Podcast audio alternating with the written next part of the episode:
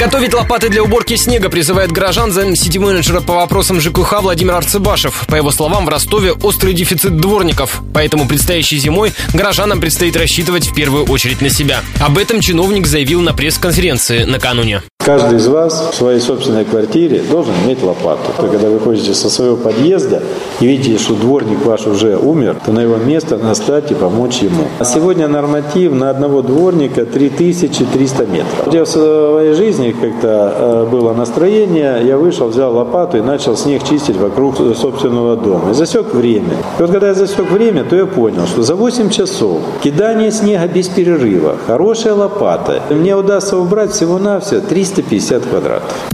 По словам Арцебашева, наступление зимы коммунальщики ожидают с 15 ноября. Для борьбы с первыми снегопадами даже создан оперативный штаб, хотя на этой неделе синоптики и обещают плюс 13, плюс 15.